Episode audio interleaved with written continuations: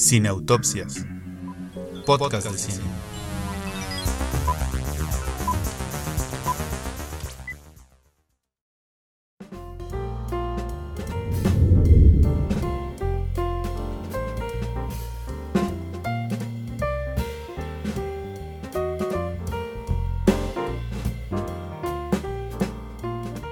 ¿Qué tal, amigos de Sin Autopsias? ¿Cómo están? Bienvenidos a un episodio más de Sin Autopsias, podcast de cine. Y en esta ocasión vamos a recordar, vamos a comenzar recordando allá en lejano 2017, en que todos llevábamos una cebolla en el cinturón, que estaba de moda en esos días. No había cebollas blancas por la guerra, pero nosotros comenzamos esta aventura llamada Sin Autopsias allá por noviembre del 2017 y estamos bien contentos porque estamos celebrando nuestro quinto aniversario de Sin Autopsias, podcast de cine. Y para eso les hemos preparado pues un especial de aniversario y de las cosas que más nos gustan en la vida y por las razones por las cuales hacemos esto. Que si no es de las, para hablar de las cosas que más nos gustan en la vida, pues ¿para qué lo hacemos? ¿Sí o no? Julio Muñoz, ¿cómo estás? Así es, yo estoy muy contenta de estar aquí, o sea, y precisamente de estar recordando el 2017, ¿no? Eh, o sea, y, de todo el mundo prepandémico y, y lo jóvenes que éramos, que ese también es otro episodio, de Way We Were, pero ya veremos ahorita de, de, yo por lo pronto puedo decirles, estoy muy contenta de estar aquí precisamente de hablar de las cosas que más me gustan y lo que me recuerdan mis ganas de vivir a finales de un año bastante pesado. Entonces, pues muy contenta de, estar aquí con ustedes, Leo y Alberto. Muy bien, y bueno, pues Leonardo Sánchez ya no necesita tanta presentación, porque ustedes ya lo han ido conociendo a lo largo de este año en las diferentes participaciones que tiene con nosotros, pero no voy a dejar de contarles, de justificar su presencia en este episodio de aniversario, porque Leonardo es uno de los fans, seguidores, escuchas, YouTube viewers más antiguos que tenemos. Así que por esa razón, Leonardo Sánchez está invitado aquí al episodio del quinto aniversario. ¿Cómo estás, Leonardo? Cuéntanos un poquito así de lo que se pueda contar. ¿Cómo te enteraste de nuestra existencia?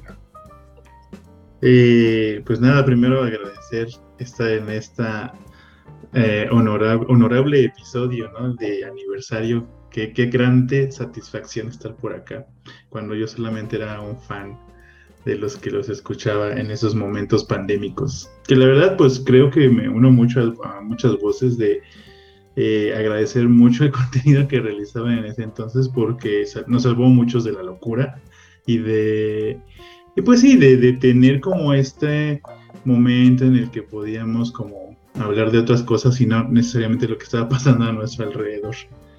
Eh, yo me enteré, pues gracias a que Alberto alguna vez lo comentó en una junta que existía este podcast y pues me llamó mucha atención porque pues yo también conozco a Julia de otra universidad en la que laboro. Entonces, este, pues la, dinámica que tenían y la forma en la que realizaban los podcasts era bastante amena, muy eh, invitaba a, que pudiéramos hacer nuestras propias reflexiones y críticas, entonces me gustó mucho. Y por ahí salió en mi Spotify de las veces reproducidas del podcast de Cine Autopsias. Entonces creo que ahí fue cuando empecé a ganar un poquito de atención por parte del productor eh, y bueno, pues ya acá como, como eh, un invitado más de esta gran emisión. Muchas gracias. Perfecto. Bueno, ¿por qué no nos cuentas rápidamente, Julio Muñoz, de qué se va a tratar este episodio de quinto aniversario? Pues miren, o sea, primero que nada, si ya saben cómo soy, para que me invitan. ¿no? Entonces, esta es como una advertencia del contenido que vamos a ver, porque ustedes ya deberían saber de qué vengo a hablar, ¿no? Si yo estoy aquí, si estoy tan contenta, o sea, como, insisto, en este año tan difícil, lo único que me pone así, ustedes ya saben qué es, que son los Simpsons, entonces, de eso vamos a hablar, pero no de si los Simpson y su evolución, y si buenos o malos, y a partir de qué temporada tú ya no ves, ¿no? Todos esos debates que ya sabemos de memoria y que... Em, ahorita realmente no son de nuestro interés, porque en realidad ustedes seguro saben que eh, pues dentro de las discusiones de quienes saben, ¿verdad? Se dice que la quinta temporada de Los Simpson es la que tiene o la que llegó justo a su punto, ¿no? Es decir, es una temporada en donde realmente casi cada episodio o todos los episodios, eso es algo que discutiremos ahora, es una joya, ¿no? Que realmente de los episodios más memorables de, de toda la serie en su historia y en sus treinta y tantos años,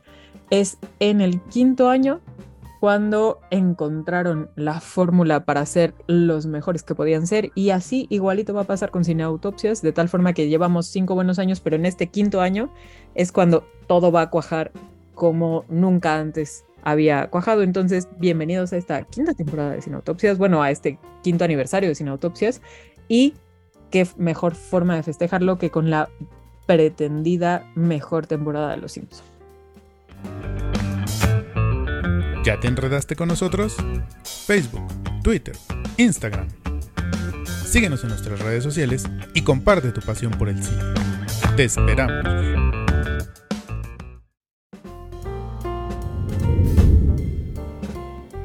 Bueno, pues efectivamente, vamos a ir recordando episodio por episodio, pero obviamente esto no va a durar treinta y tantos años como los mismos Simpson, sino que iremos así como de bote pronto, recordando las cosas que más nos gustaron, que ahora sí que valga la redundancia, que recordamos de los episodios de esta quinta temporada de Cine Autopsias y vamos a comenzar con el primer episodio que se transmitió, de hecho, en mi cumpleaños, trato curioso, que es el cuarteto de Homero o de B-Sharps o los borbotones o como ustedes quieran llamarlo. ¿Qué, ¿Qué, es lo que más te acuerdas de el cuarteto de Homero, de Homero Julio? Qué agradable sujeto. O sea, ya lo tengo así como aquí. no, o en realidad no es casi como una prueba de reflejo, entonces te van a decir, ¿no? Como estímulo de respuesta, de te vamos a enseñar unas manchas y tú nos dices lo primero que te venga a la cabeza cuando tú me dices los borbotones, qué agradable sujeto, eh, o, o, ese chiste en donde Bart le dice a Homero como, lo arruinaron igual que los Beatles diciendo que son más grandes que Jesús. De hecho, así se llamó nuestro segundo álbum. Más grandes que Jesús. Entonces, o sea, digamos, eso es como lo primero que, que viene a mi cabeza, porque además a mí me gustan mucho, mucho, mucho los Beatles y entonces que haya salido Harrison ¿no? Me parece así como una belleza de las bellezas y en general todo el episodio, todo el tributo que hacen. Y, o sea, si ustedes ven este episodio, se ahorran ver las horas y horas de documental que también pueden encontrar en, en, Disney Plus respecto a cómo se hizo este último concierto en la azotea, en donde, como nos dijo George Harrison, eso ya se ha visto antes. Entonces, ustedes nada más vean este episodio y ya están enterados de ese momento icónico de la cultura popular. Pero eso es como lo primero que me viene a la cabeza con este episodio. Eh, León. Quiero una ciruela flotando en un perfume en un sombrero de hombre. Pinche no sé. Ajá, ajá, ya la tenía lista, o sea, así. Sí, porque nada más te agacha y la saca. Sí, pum. No, y luego, no, tengo nuestro nuevo éxito, no, uh, Ay, me acuerdo mucho eh, porque cuando lo vi, bueno, yo siempre vi Los Simpsons en, eh, en compañía de mis padres, sobre todo de mi madre, y ella es una gran aficionada de los virus, entonces este como es bastante preciado por ella, por pues evidentemente la, la, la, pues la, la, historia, ¿no? Y es como chiste familiar casi siempre, eh, este de quiero una cebolla flotando en un perfume, todo lo que sucedió con Barney, eh, cuando sacan a, a, este, al señor, ¿no es que Al, al jefe Gorgory. Al jefe Gorgory de los borbotones. Entonces, eh, lo recuerdo como uno de los eh, momentos más especiales en casa, sobre todo porque pues fue un episodio que toca grandes fibras en, la familia. Entonces, pero bueno, eh, me, ha gustado mucho eh, reverlo gracias a esta magnífica propuesta y, y, pues nada, a seguir comentando otros momentos Simpsons. Sí, bueno, pues ya nada más un poco, este, quizá ahora que lo estoy pensando en este tenor irán la mayor parte de mis recuerdos, eh, pues esta idea de cómo los Simpson han marcado sobre todo estas 10 primeras temporadas como mucho de la cultura popular. O sea, sí creo que mucha gente como nosotros cada vez que ve a George Harrison en su vida no va a pensar primero en los Beatles, sino en esa frase. ¿No? Eso hace. De qué sujeto tan simpático. Pero además, o sea, es como, ay, y perdóname que te interrumpa, pero solo rápido, pero además, o sea, es como precisamente lo, lo, que se decía respecto a que en la quinta temporada es cuando ya están en su punto, o sea, porque además tienen muchísimas referencias, o, sea, ustedes seguro han visto estas cuentas de los Simpson por internet en donde ponen fotos, ¿no? De, de cómo se veían los Beatles grabando en el, en el estudio y cómo están exactamente igual eh, Apu Skinner, eh, Barney y Homero también en el estudio o el tipo de ropa que usan en la azotea. O sea, hay como muchísimo cuidado en las referencias históricas que igual y para alguien que pues no, no le interesen mucho los Beatles o así, pues como que pasa un poco de largo, pero también hay, digamos, como un público que le gustan esos detalles, ¿no? Creo yo, que los disfruta mucho también. Muy bien, el episodio número 2 de esta quinta temporada es Cabo de Miedosos. Leonardo, cuéntanos, Cabo de Miedosos. Cape of Fear. Bueno, nada más con la quinta temporada es de 1993.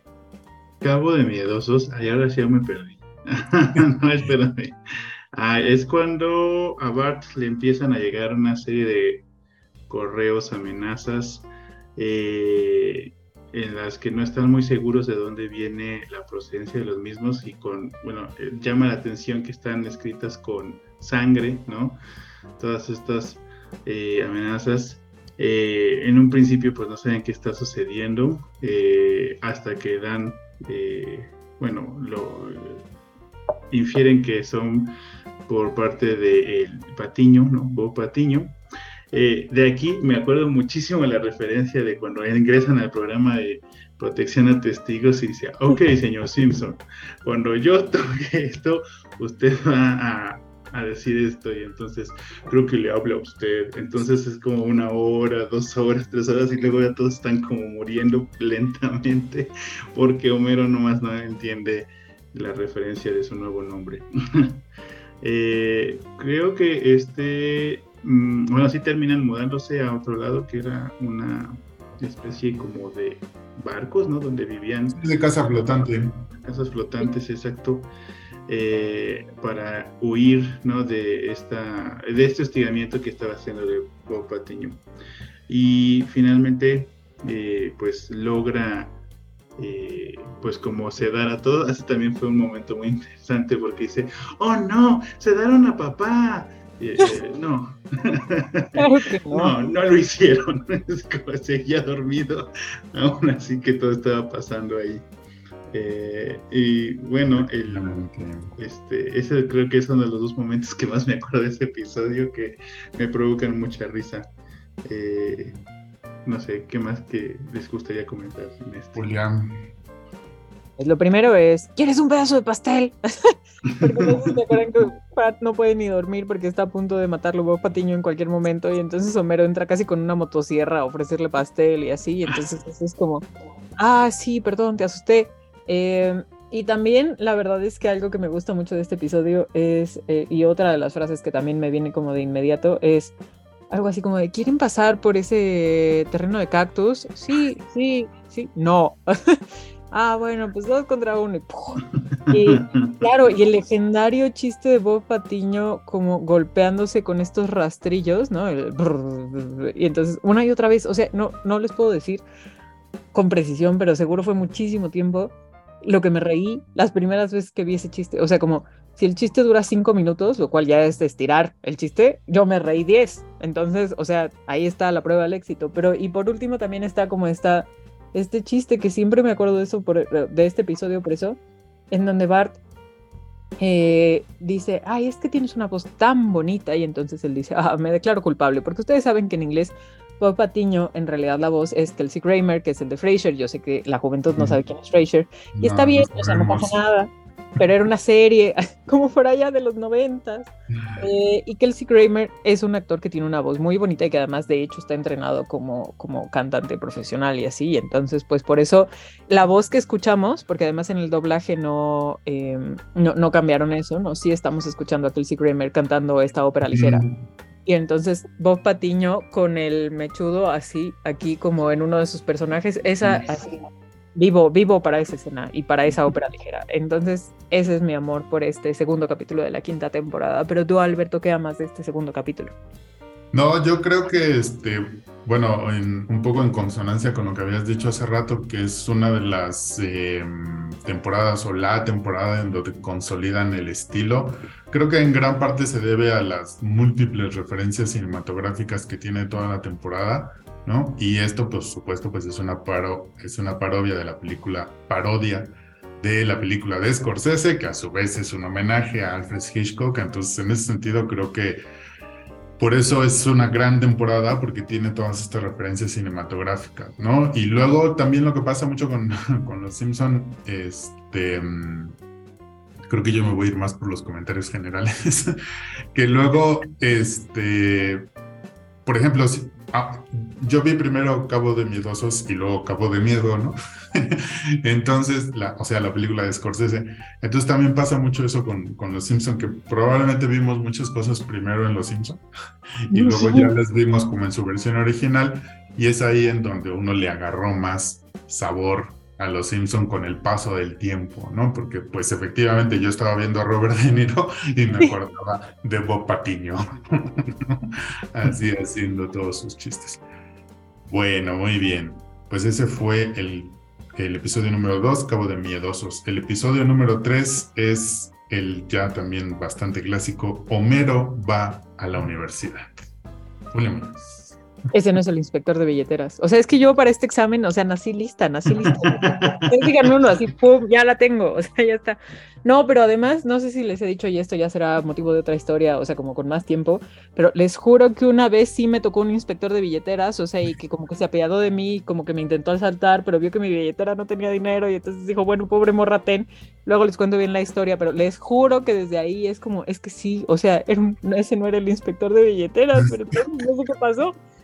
Pero entonces realmente es como un muy buen eh, episodio, o sea, también me, me, gusta mucho, me río mucho, también toda esta caricaturización de los nerds, o sea, y cómo ha cambiado esta representación de lo nerd de 1993 para acá, o sea, muchísimo, eh, y también eh, la, esta representación del, del, ay, del rector, claro, o sea, ah, sí, del, y él es súper buena onda y va ahí a tocar y no, no, no. Entonces, no sé, también tiene chistes buenísimos y les digo, yo me quedaría sobre todo con, con eso, ¿no? Así como el retrato de cómo se pensaba en las personas nerds en los noventas. Creo que Homero lo refleja muy, muy bien, ¿no? O sea, y, eran tiempos oscuros para nosotros, pero entonces igual vale la pena ver el episodio y eso es lo que más me, me da este episodio. León. Que no, también es cuando dice, profesor, creo, yo trabajo en una eh, planta de energía nuclear, entonces creo que puedo hacer esto y todo el mundo sale corriendo. Me recuerda el meme de, profesor, he tomado esta clase tres veces, creo que ya puedo pasar esto. y eh, no sé, o sea, me, de esta es un poco este, esta eh, concepción que se tiene de la vida universitaria muy, muy estadounidense, ¿no? Este, cómo es el freshman o cómo es este primer año para los universitarios, ¿no? En el que pues realmente es como más y voy a hacer referencia a otra película que es este legalmente rubia de ¿y dónde está mi calendario de eventos sociales? ¿no? O sea, como de aparte de todas las clases que pueden llevar, es como qué pasa con las fiestas o qué pasa con la diversión y la integración como, como comunidad universitaria y sobre todo pues en, en, Estados Unidos que se forman grandes comunidades que son para toda una vida, ¿no? Pues las famosas casas alfa, beta con nombre griego, ¿no? Que, que llegan a, a, tener mucho eh, peso y sobre todo pues que le abre la puerta a muchos estudiantes que, que no tienen esas conexiones.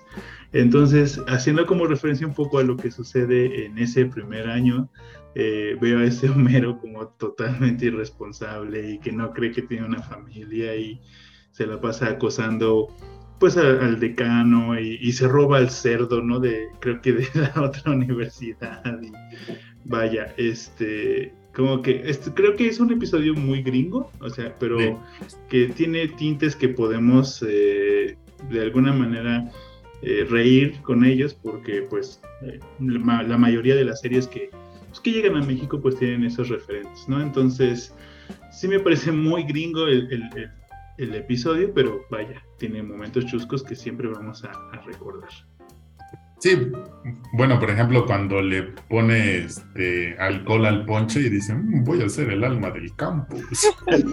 y luego actos y digo, ah, alguien puso licor en el ponche, pero sus papás ya vienen por ustedes. No, eso está tremendo. Y bueno, aprovechando esto que decías de que es un episodio muy gringo, sí, probablemente lo es, pero creo que es buen momento para destacar, siempre será buen momento para destacar el doblaje, ¿no? Creo que aquí el doblaje logra que el, que el episodio sea chistoso, efectivamente siendo un episodio muy gringo, y a mí quizá la parte que más me gusta es cuando se pone a cantar esa de qué bonito soy, soy intelectual, muy inteligente, ay, qué bonito soy. Y eso es mérito del, del doblaje, ¿no? Sí, Ah, porque, bueno, ahora no, no les voy a hacer el control algo por qué, pero los, los vi en inglés y entonces me iba recordando lo que decían en español. entonces era, eso el, el, que en su momento nos haya dado risa ese bailecillo, pues viene por el doblaje, que supieron ponerle ahí una cancioncilla que como mexicanos nos hiciera sentido. Bueno, vamos con el siguiente episodio, que es el episodio 1, 2, 3, Cuatro es El oso de Burns. Julio Muñoz. Pues miren, en realidad, o sea, de, como lo que decías Alberto hace rato, eh, es que realmente como que no, seguro estoy confundiendo las cosas, pero creo que vi el Ciudadano Kane después de esto, ¿no? Entonces es una de esas cosas en donde uno no se entera, ¿no? Y ves como toda la escena y la bola de nieve que tú, pues quién sabe, pues es como de, no, o sea, te da risa porque pues es como pareciera así gratuito y exagerado y quién sabe de qué te ríes porque pues te da risa, ¿no? Ahí como el señor Burns en su dramatismo, eh, añorando su infancia y juventud e inocencia perdida. Em, y que de hecho seguro se puede reconstruir el Ciudadano Kane solo de puros homenajes de varios episodios de Los Simpsons, pero o sea, yo recuerdo que este como que me daba mucha risa y no, no, no había... Eh, como entendido que casi todo era un homenaje, ¿no? Y, eso me parece también, ¿no? Como de, las joyas de, este episodio, lo que más me gusta de este episodio es descubrir el cuidado con el que estaba hecho y cómo, cómo tenían esa habilidad, les digo, como de llegar a un público amplio que tal vez ni se enteran que es el Ciudadano Kane y no pasa nada y lo disfrutan muchísimo, pero quienes saben qué es el Ciudadano Kane, pues lo disfrutas como todavía más porque ves la clavadez esa que tú tienes ya con ciertas películas y ves esa misma clavadez en cómo hicieron el episodio con esos detalles y creo que eso es lo que más disfruto de, este episodio. Leo.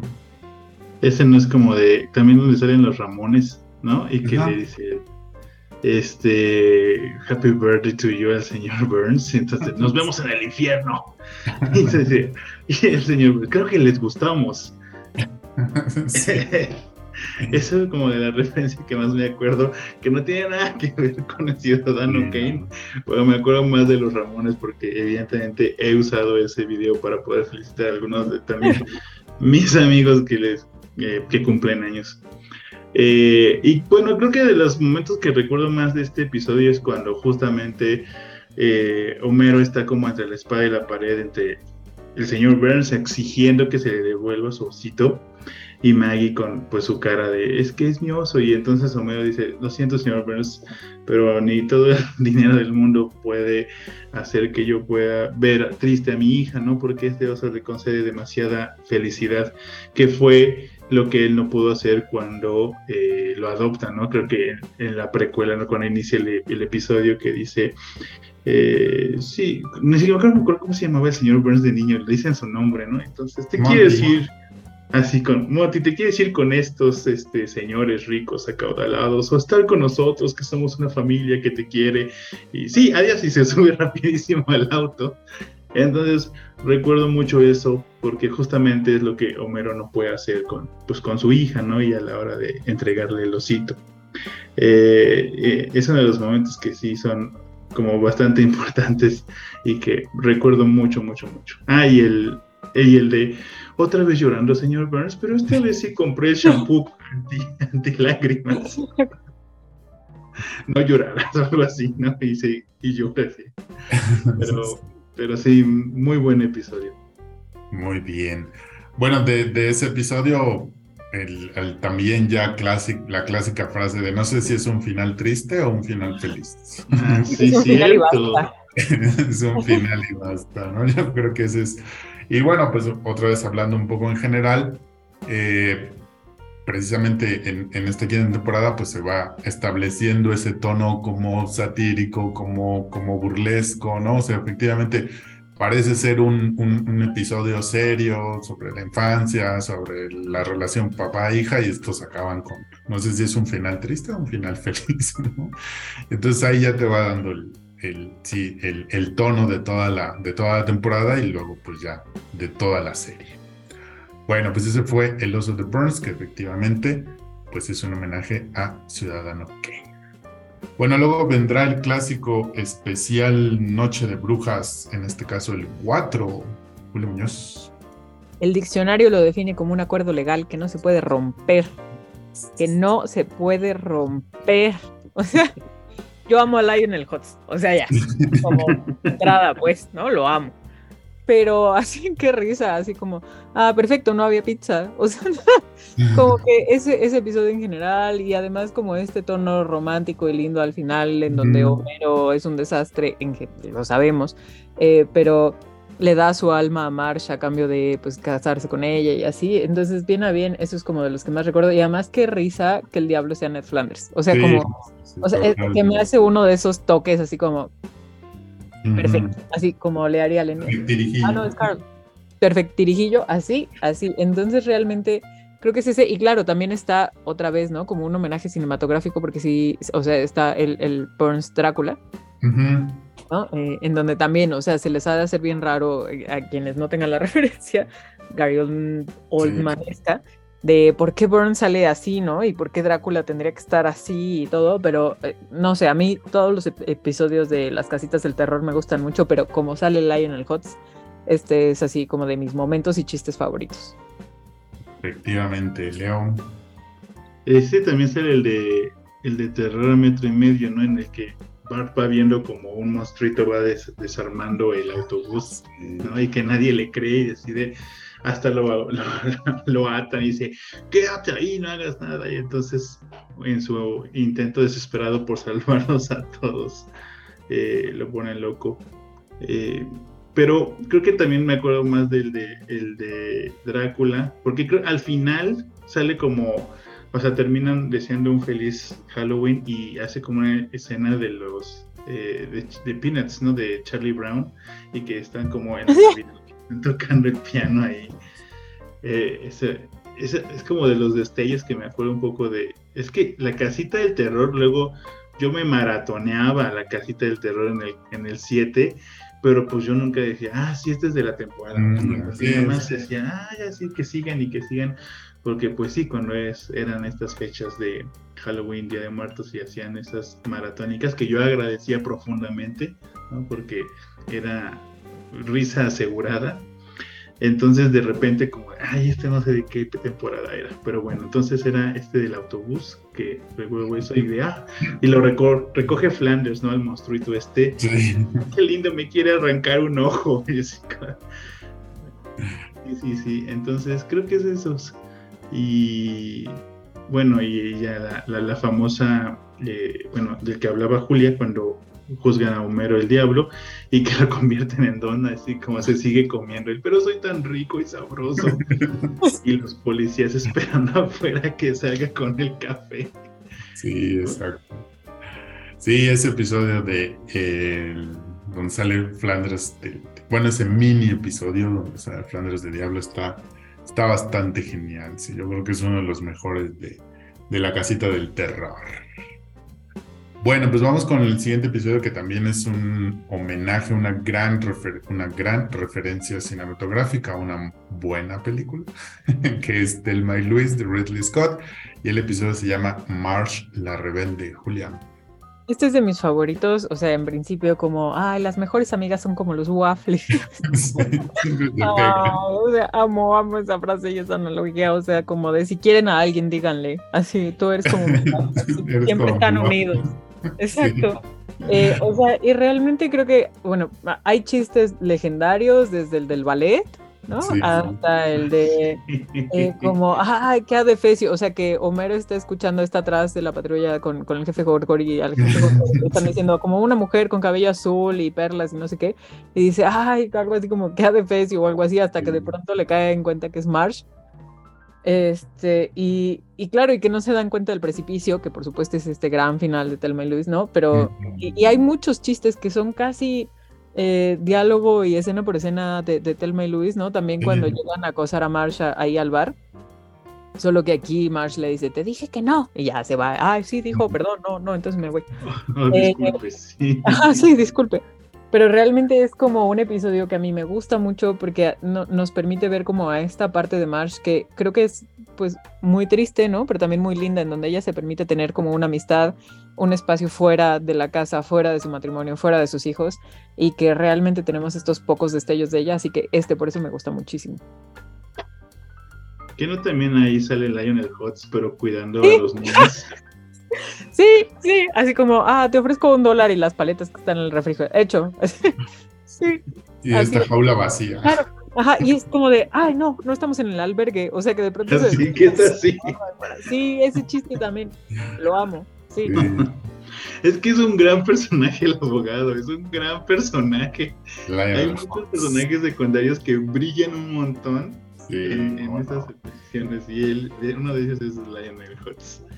Eh, sí, por supuesto, creo que una de, las cosas que nos ha enseñado Los Simpson y creo que de su, en su particular manera de hacerlo es reeducar a la población y que este, especiales tintes feministas no empezó a tener esta adaptación de la película que ya mencionaron. Entonces, eh, vemos a una March que ha sido, bueno, en algún momento Homero también lo dijo, es que March, decídete, has tenido como mil trabajos, ha sido tal, y ha sido tal, y ha sido tal, y ha sido tal.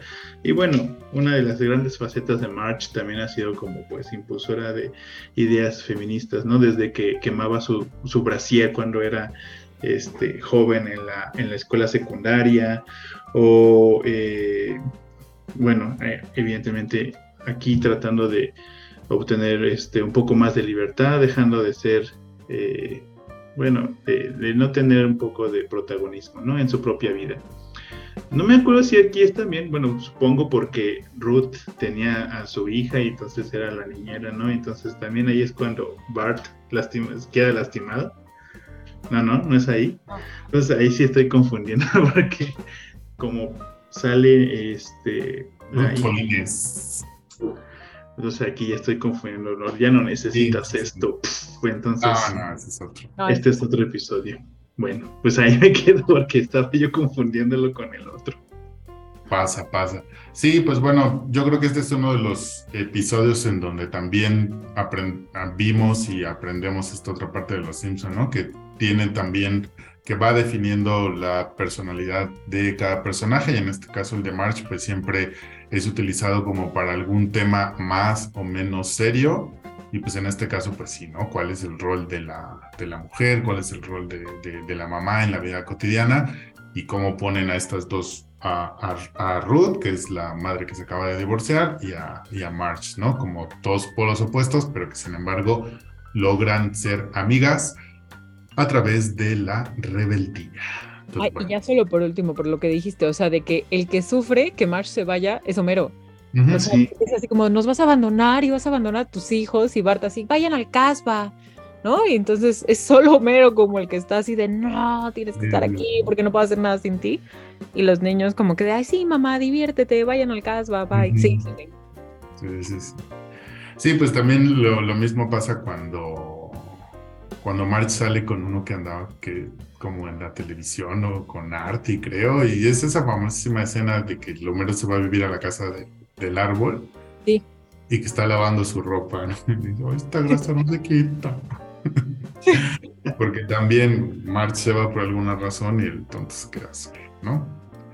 Bueno, pues eso fue March la Rebelde. Y luego sigue un episodio en el cual se trataba de hacer un poquito de burla a los programas de autoayuda, es filosofía bartiana.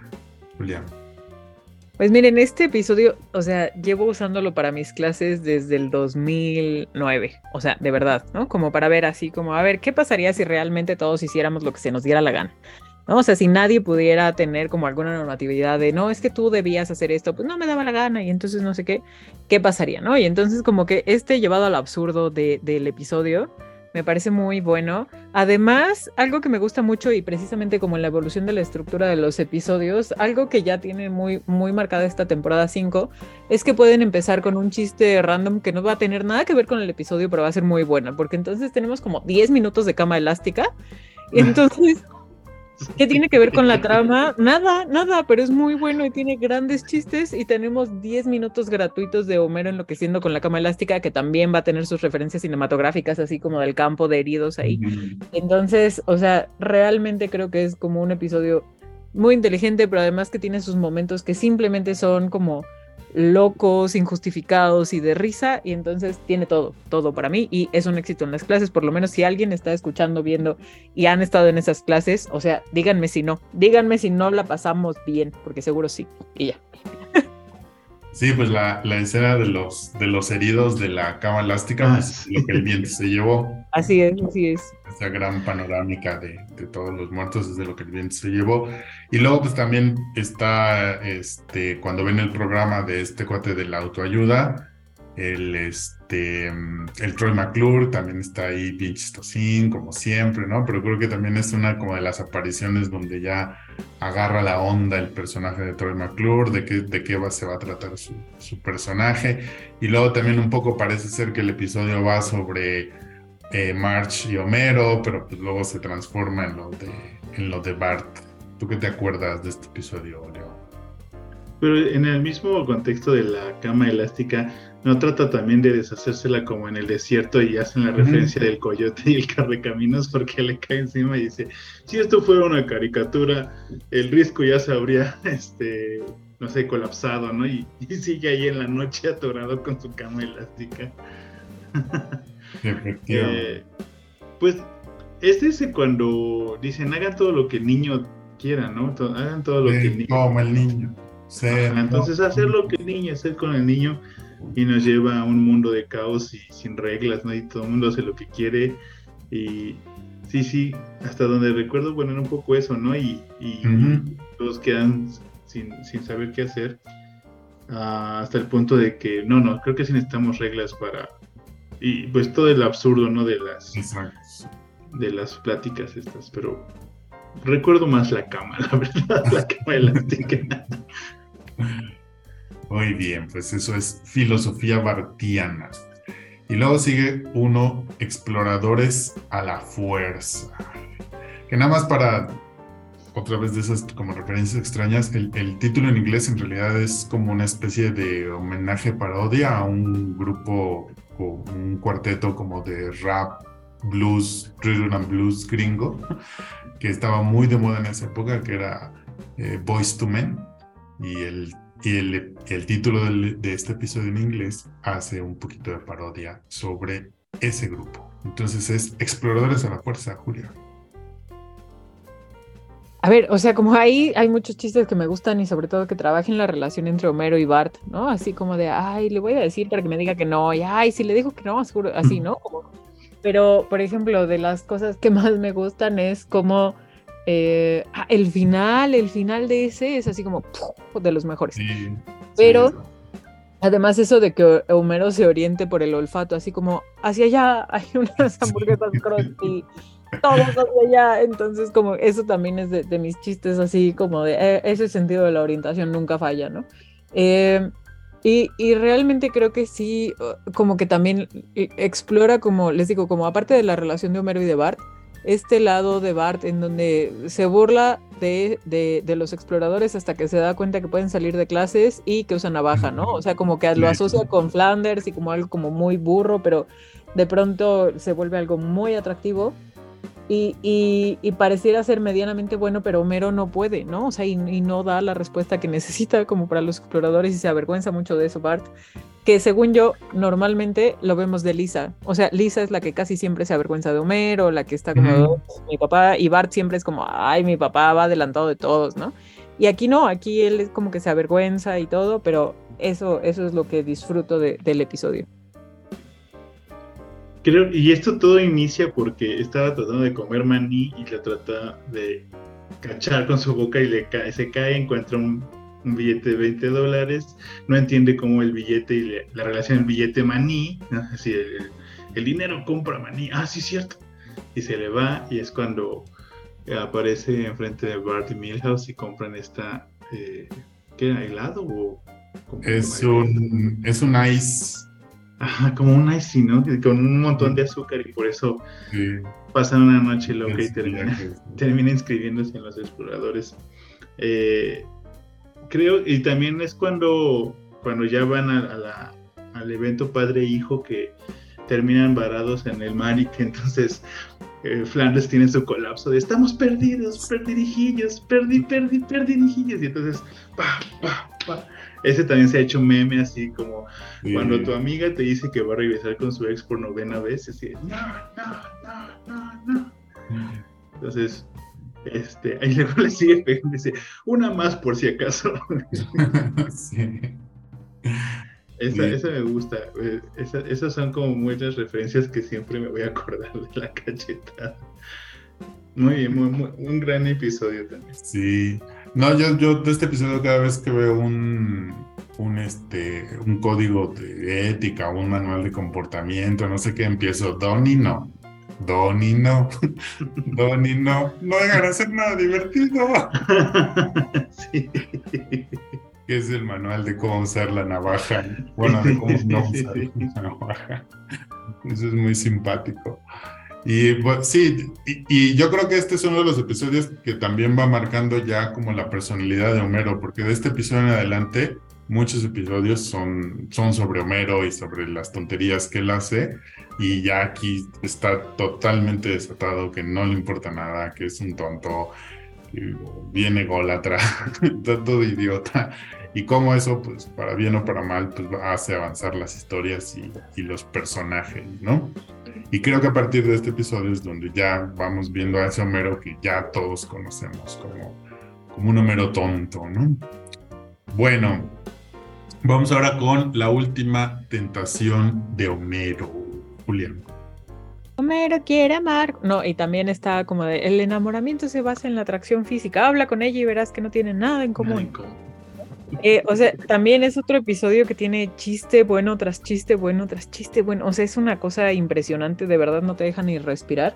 Y en general, eh, como que claro, me, ah, y ya, o sea, y solo me voy a, me voy a ver breve, pero mi chiste favorito es la playera de Marsh. O sea, cuando Homero dice, ah, castigo de Dios, no, porque, o sea, se ve Marsh, pero salió mal en su playera, porque por eso le dieron un descuento y que nada más se oye el... y Homero, no, Dios, y sale corriendo mi chiste favorito del episodio. Y miren que hay varios como el de Lisa, pero ese, ese me encanta. Y les digo, creo que es un episodio que apenas si te deja respirar porque todo el tiempo son buenos chistes. el de Homero, tenemos que hacerlo.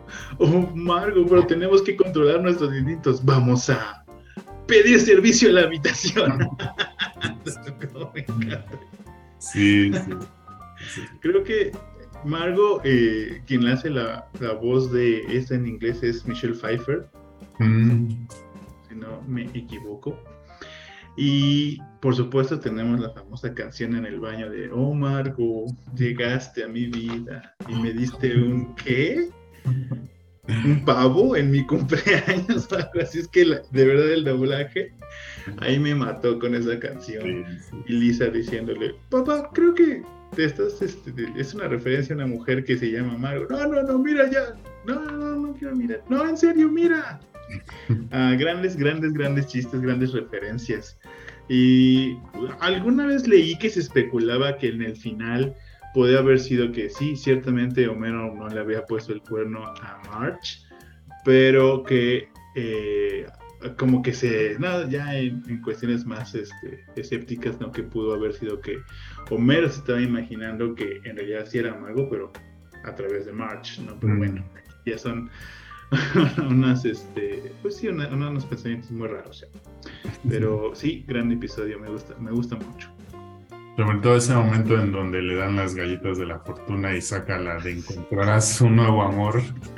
Corte, se acabaron las galletas de quédate con tu esposa. Yo sí creo que muchas decisiones las tomamos de esa manera en la vida. Así, así de cerosas. Si nos hubiera salido la galleta de quédate con tu esposa, otra vida habríamos tenido. Pero bueno, es mi favorito eh, episodio.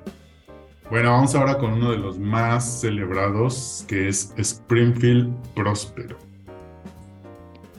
Yo en mi vida cotidiana, o sea, porque pues así está, así está la vida y así está el mundo en 2022, o sea, me veo cotidianamente usando la frase de yo lloré, Maggie rió y todo fue una confusión, o sea, el chiste del coco que podría estar en la casa, o sea, híjole, cómo me reí con ese chiste las primeras veces que lo vi y también con el chiste de la cumbancha volante, el dije, supa. o sea, no, no, no. ¿Qué, qué chistes? O sea, y además como esta referencia, ¿no? Que una vez más les digo, funciona en tantos niveles, porque eh, todas estas referencias a, referencias a Howard Hughes, que si no vieron la película del aviador, por ahí también la pueden ver y como checar un poco este personaje. Eh, pero sí, o sea, realmente creo que, híjole, o sea, que, que Marsh tenga un problema, ¿no? Que Homero no ni lo vea, ni ayude, ni nada. O sea, es, es como muy bueno. Claro, y, ya, o sea, con esto termino, pero Barney diciendo como, ay, Marsh, un caballo se iba a comer a Bart, ¿no? O sea, como todo, todo en ese episodio, todo otra vez es una joya de inicio a fin, no tiene desperdicio, lo amo, 11 de 10, sí. Pero no, no, podemos olvidar el, pues no soy un estado, soy un monstruo porque además fue mi disfraz para este Halloween, entonces tengo que agradecer esta gran referencia de Florida a los Simpsons, ¿no? Porque efectivamente March no tiene tiempo para, para otra cosa más que el juego, Homero termina siendo el disfraz de, de los estados para Lisa y, y de hecho lo premia, ¿no? De los niños que no tuvieron ayuda por sus padres para hacer su disfraz y Lisa con una naranja pegada y una alfombra y no sé qué es. no, es que ese, ese siempre va a estar. Ah, y Idaho, por supuesto, en Rafita. es que nada más es una hoja, ¿no? Un gran capítulo. Que además la, eh, el estado Idaho sí se parece a una hoja de, papel. Ay, vean, no, o sea, no, no estaba, este, no era impreciso. Eh, a mí lo que me gusta de este episodio es el rol que juega Bart, creando su, su propio casino, ¿no? Y llevando a los artistas, toda la cosa. Quiero que hagas, a ver, quiero ver que tú hagas tu propio casino. sí. sí, está, está bien padre eso. Bueno, ese es Springfield Próspero. Vamos ahora con un episodio en donde em, el, papá de, Homero tiene cierto protagonismo y es, es, Homero detective. A ver, o sea, creo que ahí como que algo que, queda ya muy reflejado es también el papel de Homero dentro de su comunidad para mal, ¿no? Así como lleva así un liderazgo mal guiado, para una muchedumbre iracunda que viene a bien, pues solo tiene como, no, así en, general, eh, como, mala ubicación. Y, yo creo que también, eh, o sea, e, está como el, el, el, saco de perillas, ¿cierto? O sea, como de, ay, sí, vamos a golpear con un saco de perillas. Y la referencia de Lisa de, pero entonces, ¿quién vigila a la policía? o sea, y que también es como un problema filosófico ahí en una línea de Lisa, así como de, pero fíjense, o sea, tiene que haber un monopolio del poder, porque si no, no sé qué. Entonces, creo que además es, insisto, como un episodio que tiene muy buenos chistes y todo, pero también me gusta el tipo de reflexión pues que puede generar, ¿no? Como desde el papel de, de, Homero dentro de su comunidad. Y les digo, esta cuestión de por qué no podríamos multiplicar así nada más fuerzas de vigilancia comunitaria sin que eso como diseminara la violencia en general. Entonces, también episodios. Sí, yo, yo de este sí no soy muy, muy, muy fan. Pero a mí lo que más me gusta es la referencia a Doctor Strangelove, cuando con la, la bomba que se, que se lanza Homero del, del avión. ¿no? Pero tan adelantado siempre su época diciendo, o sea, la policía no actúa, entonces tienen que crear autodefensas los, la, propios vecinos para poder dar con el con el este el ladrón, ¿no? Que creo que se roba el saxofón de Lisa y algunas otras pertenencias, pero así como de, ante la ineptitud de la autoridad, así como de, ¿por qué me suena tanto a veces esto? Y Luego el ladrón mucho más este, listo que ellos diciéndole, ah, escondí el botín en tal lado y todo el mundo va a buscarlo mientras él escapa. Este, bueno, pues esos son los únicos momentos que me acuerdo mucho. Tampoco me acuerdo, eh, o sea, solamente de que el abuelo le dice, yo sé quién es el ladrón y nadie lo pela como cuando dicen que tomaron clases para, para olvidar al abuelo o, descartar todo lo que dice el abuelo. ¿Se acuerdan cuando tomamos? Ese también es un chiste de mi familia. que dice mi padre mucho de, yo sé que tomaron clases para no escucharme, pero...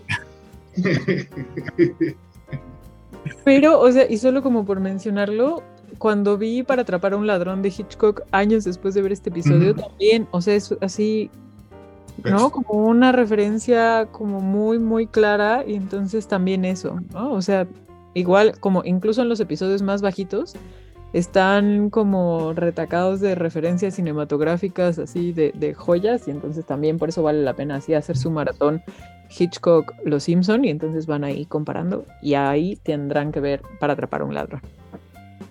Efectivamente.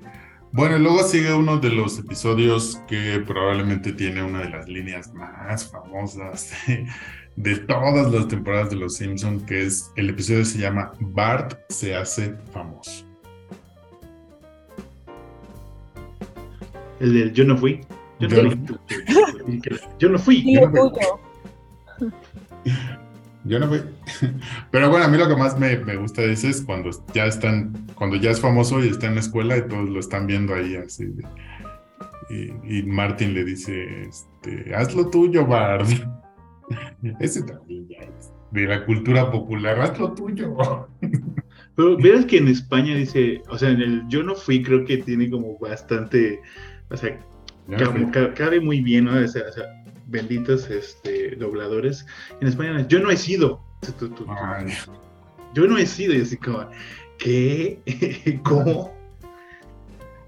Pero además ahí al final está el chiste buenísimo de Lisa de ahora puedes volver a ser tú en lugar de ese personaje bidimensional del cliché y salen como todos los personajes así como, ay caramba, oh, así, no, o sea, como todo, todo, así todas las frases, excelente, exacto.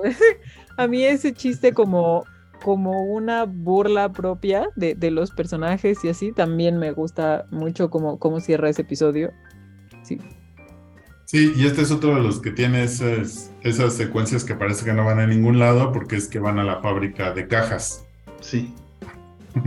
y entonces está, uno ahí sufriendo con el bar, el tour súper aburrido de la casa de fábricas y luego ya se escapa a los estudios de televisión y ahí conoce a Krusty y lo hace su asistente y viene esta parte de que ya está hasta el gorro del show, de, trabajar en el show business porque nada más lo trae de esclavo hasta que llega el, el momento, ¿no? Entonces pues también está esta parte como de la reflexión sobre el, mismo trabajo en la televisión, ¿no? Que es como parece ser un trabajo muy glamuroso, pero bueno, pues si no, si no sales en la, en, a cuadro, pues probablemente no. es un trabajo como cualquier otro. Y luego pues también esta reflexión sobre qué rápido pasa la fama, ¿no? Y luego ya de ahí la frase de Lisa y el último chiste que, que nos acaba de decir Julio. Entonces, este capítulo creo que vale mucho la pena también un poco por eso, ¿no? Porque sí empieza ya a mostrar como esos famosos, esos famosos 15 minutos de, fama que se supone que todos vamos a tener o ya tuvimos, pero cuán, cuán rápido van a pasar, creo que sí lo, lo muestra de una manera muy, muy, muy contundente, ¿no? Bueno, pues eso fue Bart se hace famoso. Luego vamos con uno que también tiene así que cada frase del pinche Homero, que es Homero y Apu. Ah, ese es un gran episodio. a mí sí me gusta, a pesar de que creo que la gente no es como de sus favoritos.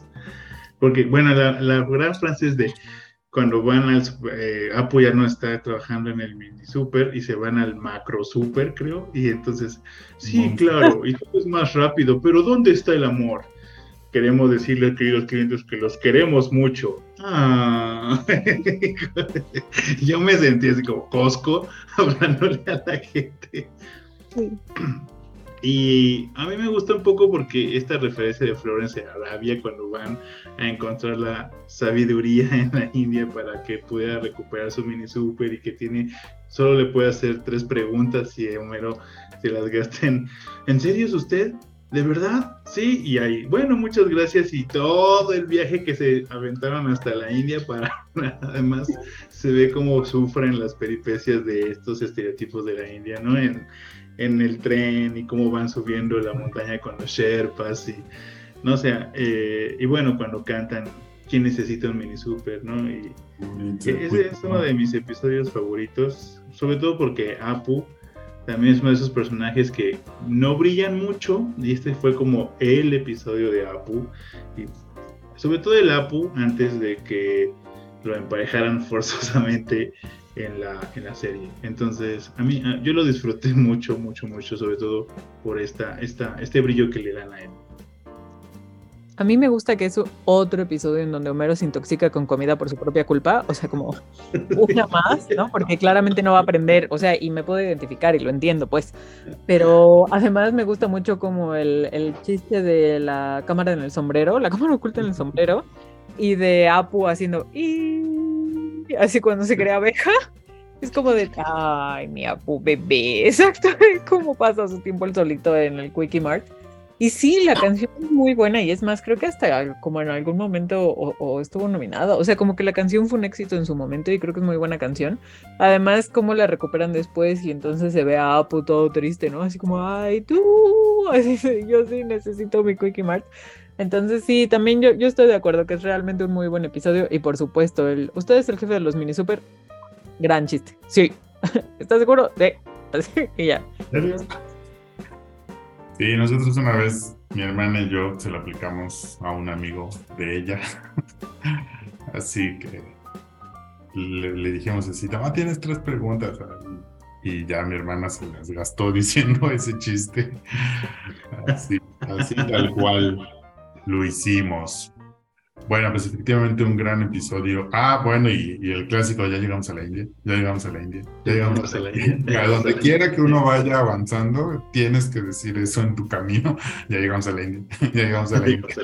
Ya llegamos a la India. Por supuesto. Muy bien. Bueno, pues luego otro de los episodios icónicos de esta, de esta temporada es, será Lisa bueno, ¿cómo, es el oficial? Eh, porque aquí le puse así nomás. Contra la Baby Malibu. Eh, sí, así es. Ah, sí, y Lisa contra Stacy Malibu. Hola, Pues ahora no estoy muy ebria, se ha convertido como en un, clásico también ya, pero, o sea, el, ay, no me pregunten, solo soy una chica, o el, ay, ¿por qué no arreglamos todo con un gran tazón de helado de vainilla, no? Y que Marsh lo acababa de decir también. y, y, realmente, pues sí, o sea, ustedes saben que, que este episodio va a ser de mis favoritos porque ustedes ya saben que, que Lisa me, me, gusta mucho, pero además, o sea, dentro, ya, ya, ya luego eh, habrá tiempo de profundizar en este episodio, pero algo que también me da muchísima risa es como Wandulo Smithers, es así como avienta niñas, así como, no, no, yo la necesito porque tiene un sombrero nuevo. Entonces, esa, esa pasión de Smithers también me da mucha risa y, y me parece como un gran episodio también. Gran episodio te, llevaste todos los momentos mágicos, Julia Muñoz. Pero sí, este, Lisa Corazón de León nomás no pudo contra el nuevo iPhone. Digo, este, la nueva. la nueva este, eh, y sí, creo que, vaya de aquí, creo que como cinco memes de todo y que perduran hasta hoy. eh, me, me, gusta mucho porque es muy fácil poder eh, contrastarlo con lo que está pasando justamente ahora con la tecnología y que todo es sumamente eh, desechable, ¿no? Estamos en la cultura de desechar y comprar y comprar y comprar y comprar. Gran episodio, muy, muy bueno. Sí, no, y sin duda la, la de las frases estas que dice la Stacy Malibu de no me preguntes, solo soy una chica, o la que decía, sí, oiga, ¿no se han dado cuenta que nuestras muñecas dicen cosas extrañas? Sí, la mía, y que es como la voz de un vato que no sé qué dice.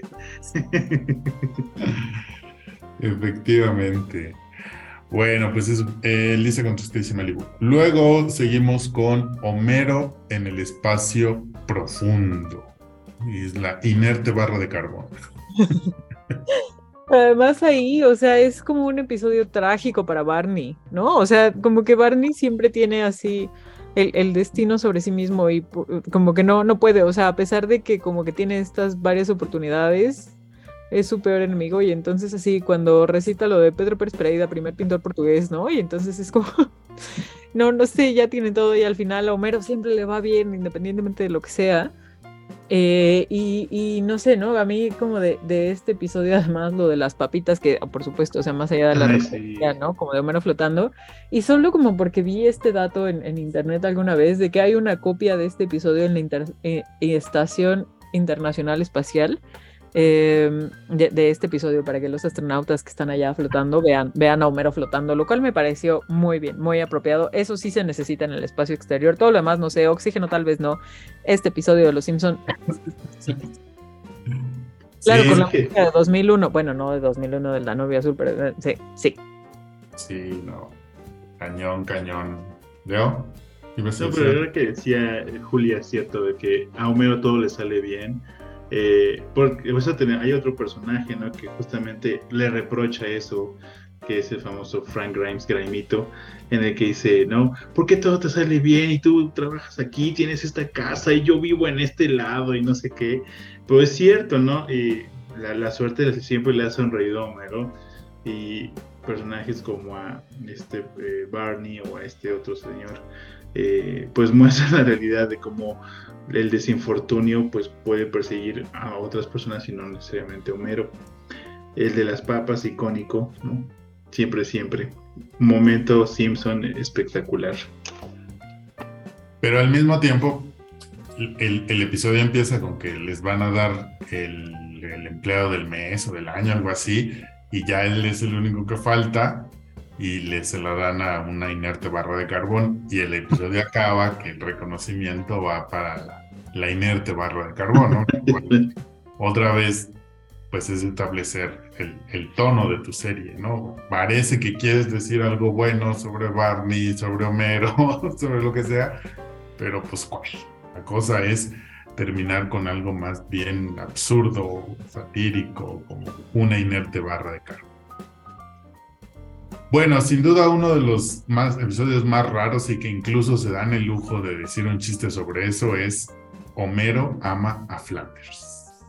Justo eso es lo que salva, ¿no? Como el chiste final, como de, ay, ¿será que ya se van a llevar bien? O sea, como, mm, pues bueno, siempre se podría esperar lo que sea de la familia Simpson, pero fíjense que a mí este tal vez es el que menos me gusta de esta temporada. Y no es que no me guste y no lo disfrute, porque lo disfrute y tiene como sus joyas ahí, como el Flanders, Flanders, ¿no? O sea, en referencia cinematográfica, pero bien a bien este, no sé, a mí, a mí me descoloca, al igual que a Lisa y a Bart los descoloca, como de, ¿qué está pasando? ¿No? Pero bueno, Nacho Men, entonces pues todo queda perdonado.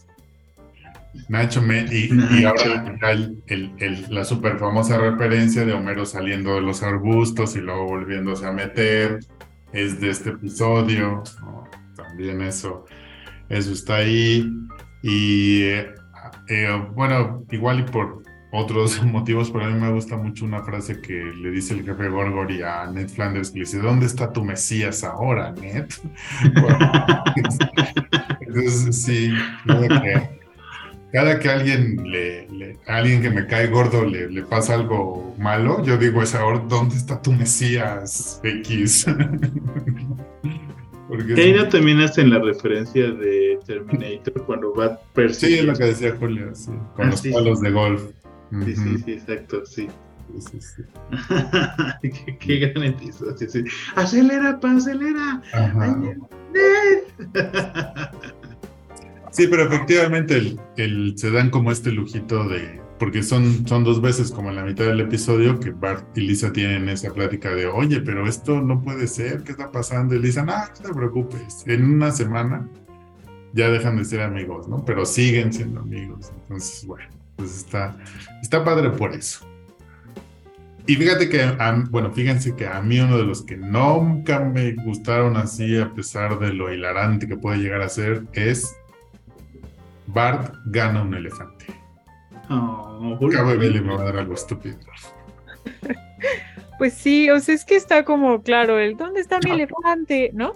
Eh, que a mí me gusta más el ¿dónde está mi hamburguesa? Todavía más que el, que el ¿dónde está mi elefante?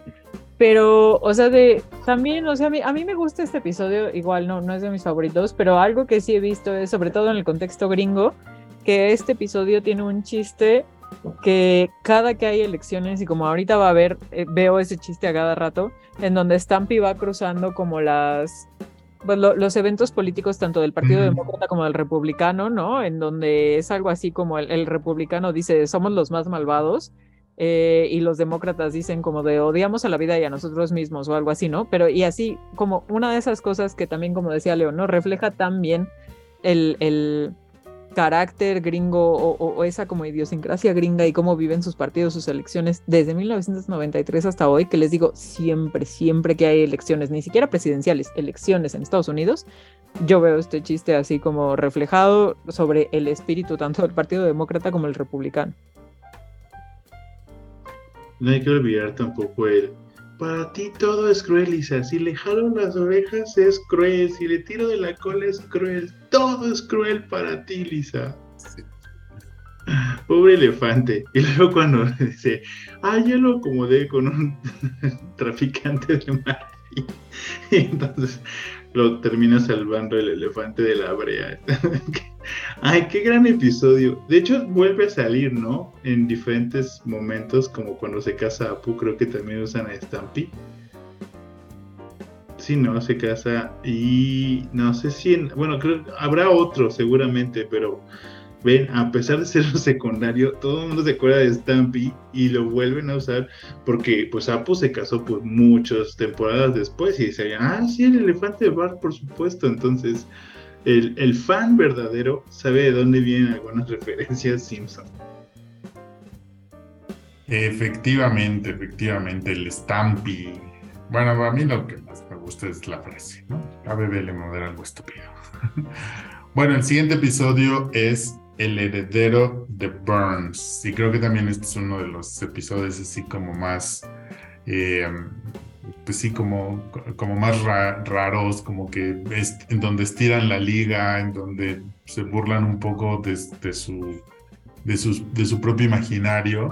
Porque bueno, pues la cosa es que el señor Burns toma a Bart como su heredero, como su protegido, y entonces, pues gran parte de la comedia gira alrededor de una cosa que es como trágica, que es que Bart se va olvidando de su propia familia.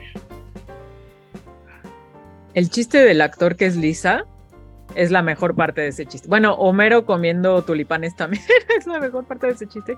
Eh, pero además, cómo le van haciendo así la joroba, ¿no? A Bart y todo. Y, sí, o sea, a mí en general el, el señor Burns me da muchísima risa. O sea, como que los chistes que tiene con él, no sé por qué me, me causan como gracia en particular, pero les digo, no, así siempre que mencionan ese episodio, lo que recuerdo es como a este actor de mediana edad, así calvo, fumando, pero es Lisa, ¿no? En, en- en esta representación de la familia que ya ni siquiera recuerda a Bart ni lo quiere.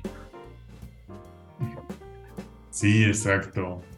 Pero también es cuando hace, eh, ponen el episodio de, de Krusty de hace como mucho tiempo y está diciendo, acaban de invadir las Islas Malvinas. Y entonces decide, las Islas Malvinas se encuentran en...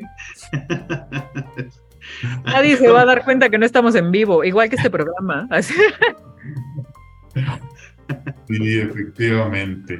Y bueno, pues también es uno de los donde de los episodios donde el señor Burns pues va agarrando ya bien ese tono medio maligno, ¿no? Que luego vamos a ver con el episodio de, de los 101 Dálmatas, donde hacen ahí la, parodia y, otros más que, que vendrán. Bueno, luego viene uno del que yo la verdad no me acordaba, que es la canción de Skinner, que es donde Bart y Skinner se hacen amigos. A mí sí me gusta mucho, además de que tiene el chiste que también ya es meme, ¿no? El de estaré yo mal, así, o así como es, es, ¿no? Ya saben, como la explicación racional de Skinner de, ¿será que yo estoy mal? Y que, no, es la juventud la que está mal. y boom, y así, o sea, uno llega a cierta edad en donde de pronto ya eres Skinner y dices, chispas. Pero, pero además me gusta mucho porque es justo esta relación que siempre es como muy de de Némesis, pero que en realidad siempre tienen algo en común y yo siento que se quieren mucho Skinner y, Bart, ¿no? O sea, desde el cometa de Bart y otros momentos, ¿no? de, de, gran tensión, pero yo siento que aquí podemos ver cómo pues realmente se quieren y lo que pasa es que son enemigos naturales en el ambiente escolar, ¿no? Entonces eso a mí, a mí este episodio sí me gusta mucho para que vean, o sea, a diferencia de otros en donde pues igual y no siento tanto amor, en este sí definitivamente mi pobre Skinner, claro que sí. Es, eso como de los momentos en otro personaje secundario brillando. Ah, ah, bueno, aunque ya lo habíamos visto, eh, como bien lo decía Julián, algunos otros. Es que aquí hay, también me revolví, pero aquí no es de lo de las hamburguesas, ¿verdad? Hamburguesas al vapor. No, ese es en otro. Maldita sea, es que se me revuelven los episodios en mi cabeza. Entonces, no, olvídalo. Next. no, aquí también, pues las, las partes hilarantes donde Ned es el sustituto director de la escuela, ¿no? Entonces todo se vuelve un super caos, porque el Flanders, pues todo menos disciplina. Bueno, pues ya acercándonos a los últimos episodios de esta temporada, el niño que sabía demasiado. Sé que puedes oír mis pensamientos, Bart. o sea, creo que es el mejor chiste de todo el episodio, porque en general es un buen episodio, pero ya el no, así también la Homero es, es como de los mejores momentos. Y ahí una vez más, ¿no? Como que está Skinner como enemigo natural de Bart, y no es que lo odio, tenga algo personal con él, pero sabe que faltó a la escuela y entonces la cuestión es, yo sé, yo sé que tú faltaste y entonces estoy esperando a que des un paso en falso y lo vas a dar y entonces como que esa, esa relación creo que lo hace como todavía más divertido y además permite tener el, dilema al que se enfrenta Bart, ¿no? De hacer lo correcto, porque además como que los Simpson luego tienen estos eh, episodios en donde se trata de hacer como esta reflexión, ¿no? De, conciencia y de, a ver, yo sé que es lo correcto, pero lo haré o no, porque por amor propio debería hacer lo otro. Y entonces, o sea, justo la decisión de Bart se complica y da pie a todo el episodio, porque sabe que hacer lo correcto implicaría como dispararse en el pie y admitir que faltó ese día a la escuela, ¿no? Entonces, en general también, pues lo, disfruto y les digo, ese chiste de ese que puedes oír mis pensamientos es como muy bueno. Y el de la sopa de cebolla también. sopa lo pues, creo que también en este episodio, eh, no sé si sale también Lionel Hutz, porque presuntamente están en el jurado, ¿no? Entonces no sé si en algún momento también sale reluciendo el Lionel Hutz. Mm, Pero bueno, creo que, creo que nada más podemos acordarnos del ñam ñam ñam ñam ñam ñam ñam ñam. y de la sopa de cebolla. Bueno, el, penúltimo episodio de esta temporada fue El amante de Lady Bouvier. A ver, te dejamos, Julián, porque a mí este la verdad no, ni le entendí. Es como el graduado. Así, no, no, y además, claro, está como la versión, porque ustedes saben, si vieron el graduado, que está al final, en donde Dustin Hoffman hace, uh, uh, está sentado en la parte de hasta atrás de un autobús, ¿no? Con la chica, y entonces escucha uh, Sons of Silence de, Paul, eh, de, de, Simon y Garfunkel, de Paul Simon y Garfunkel, y entonces aquí hacen como su adaptación de esa canción, porque dicen, Hello Grandpa, my old friend, y entonces, ¿no? Así como esa, ese detalle me gusta mucho, como ese guiño, además como de que bueno, también está la otra referencia del graduado, creo yo, como en el del profesor sustituto de Lisa, pero aquí está como esa escena de, la boda. Y a mí lo que me gusta de este episodio, más allá de, de Burns bailando con, con la mamá de Marsh y así, ¿no? Como peleándose así en sus bailes de tan, tan, tan, tan, ¿no? Como las grandes bandas y todo. A mí que eso sí me gusta. Está esta frase de del abuelo de me recuerdas un poema del que ya no me acuerdo y, que nunca existió. una canción que nunca existió, así como que dice algo que suena muy bien y suena muy bonito. Y la verdad es que lo piensas y no tiene sentido porque es del abuelo Simpson, ¿no? Y entonces, en general, como que les digo, a mí, a mí me gusta como esa frase y el tipo de, de, ah, el vuelvo en un parpadeo. También me da mucha risa ese chiste. El vuelvo en un parpadeo, ¿no? Eh, pero sí, o sea, yo, yo creo, les digo, como esta competencia de, de, Burns con el abuelo, me gusta, porque además luego regresaremos a esta competencia con los peces del infierno. Entonces también esa enemistad ahí que de pronto va y viene, me gusta, me gusta además de los guiños eh, cinematográficos a lo del graduado. Ahí también sale que Homero no está de acuerdo con que la mamá de Marge salga con su papá, porque si no sus hijos iban a ser como niños Gerber, ¿no? van a ser una aberración, van a tener cinco dedos en las manos. como de, ah, sí es cierto. Y el vuelvo en un parpadeo, por supuesto, y también puedo ir, y van subiendo la ventanilla del coche creo que una de las cosas como el mejor final es ahí, ¿no? De, no prefer señora Bouvier, señora Bouvier, ¿no preferiría ser la mujer de Abel Simpson? Le dice no, de ninguno de los dos, con eso me quedo y se va. Ah, qué gran final. Muy buen final de Sí, es muy bueno, Alberto, piénsalo, piénsalo, dale, dale su tiempo, sí. bueno, ya, ya que llegue a esos a esas edades, seguramente lo entenderé. o me gustará. Bueno, y cerramos nuestro repaso episodio por episodio de la quinta temporada de Los Simpson para celebrar nuestro quinto aniversario, quinto aniversario de Cine Autopsias Podcast de Cine con el episodio final de esa temporada que es Secretos de un matrimonio feliz a mí ese casi no me gusta. O sea, tiene chistes que son muy buenos, pero a mí ese no. O sea, el de ya cómase la maldita naranja. O sea, también es una frase, ¿no? Yo creo que ahí luego, o sea, uno puede ir a terapia a hablar de las frases que usa de los Simpson en su vida cotidiana y a partir de ahí ver, ¿no? Cómo, cómo estás enfrentando la vida, ¿no? Porque si de pronto eres muy neuras como yo, pues si te da el ya cómase la maldita naranja eso y que los profesores tengamos que usar estos sacos con parches en los codos y, y Marcia así como, pero arruinaste dos chamarras que sí servían, ¿no? Y es como, no, no, Marcia, es que así somos los profesores y entonces ese chiste, porque además yo sí tuve mi fase de, yo quiero un saco con parches en los codos.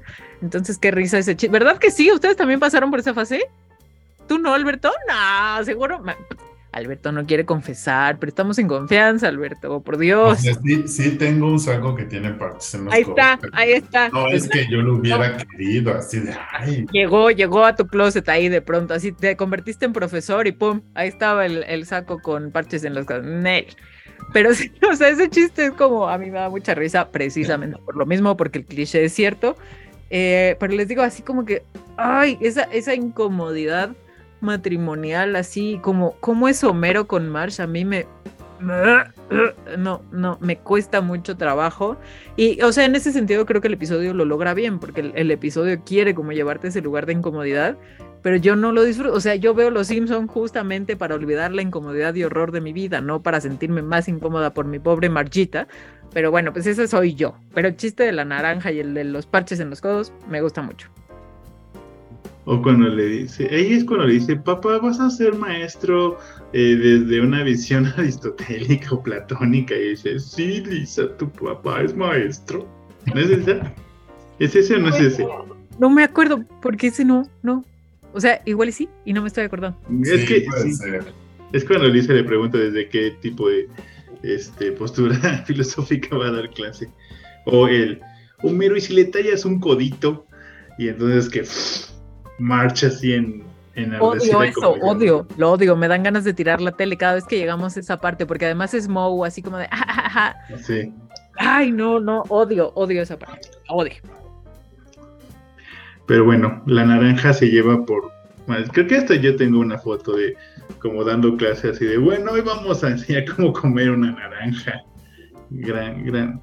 Sí, se lleva por, por plano las palmas este, esa gran frase.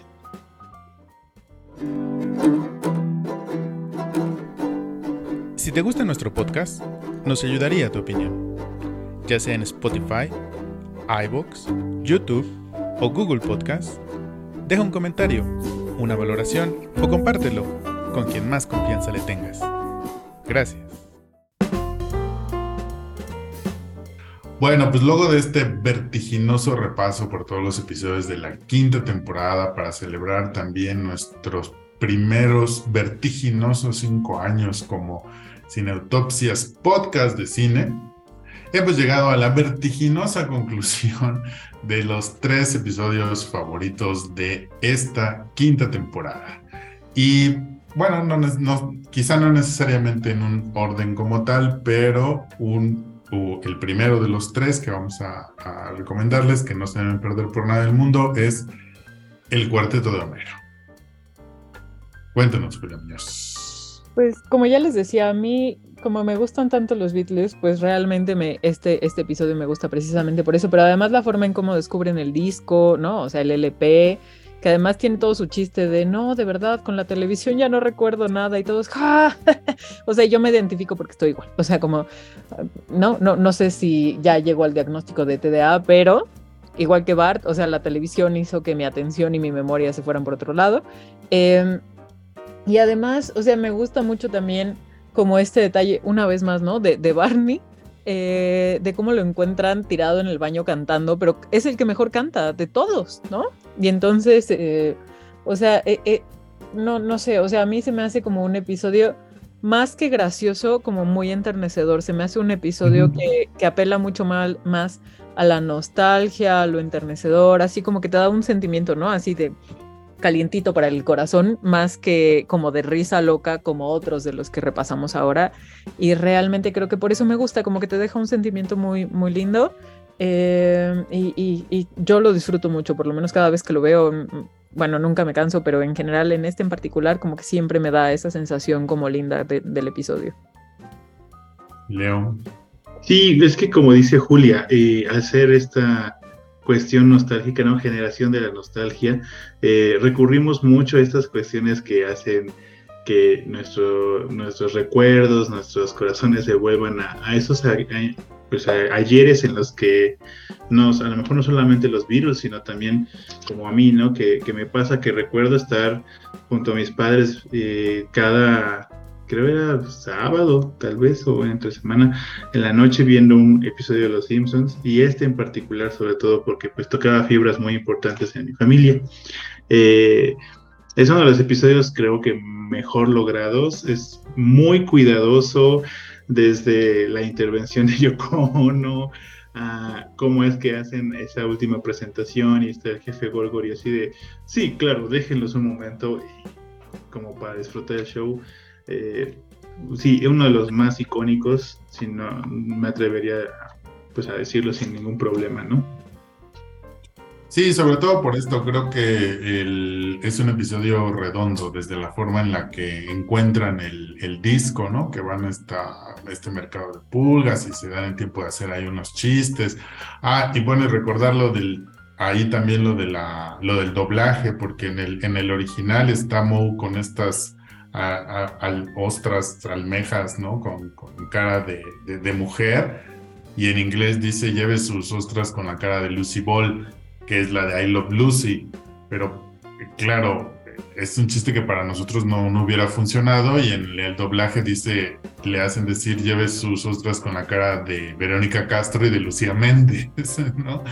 Y entonces era chistoso porque pues es exactamente la, la misma carita dibujada, ¿no? Pues nosotros sí tenemos la referencia que hay un pique entre Verónica Castro y Lucía Méndez, pero es la misma carita, ¿no? Entonces... Pero además le de... sí. Porque se supone que las dos cantan, no sé, entonces ahí...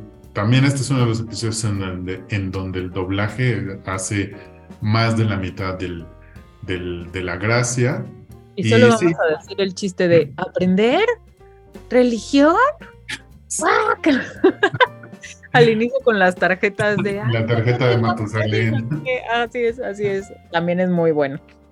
Sí, también es buenísimo eso. Y las canciones, ¿no? Las canciones también, Baby on Board y todo eso, creo que también hacen que esto sea un gran, gran episodio, el cuarteto de Homero.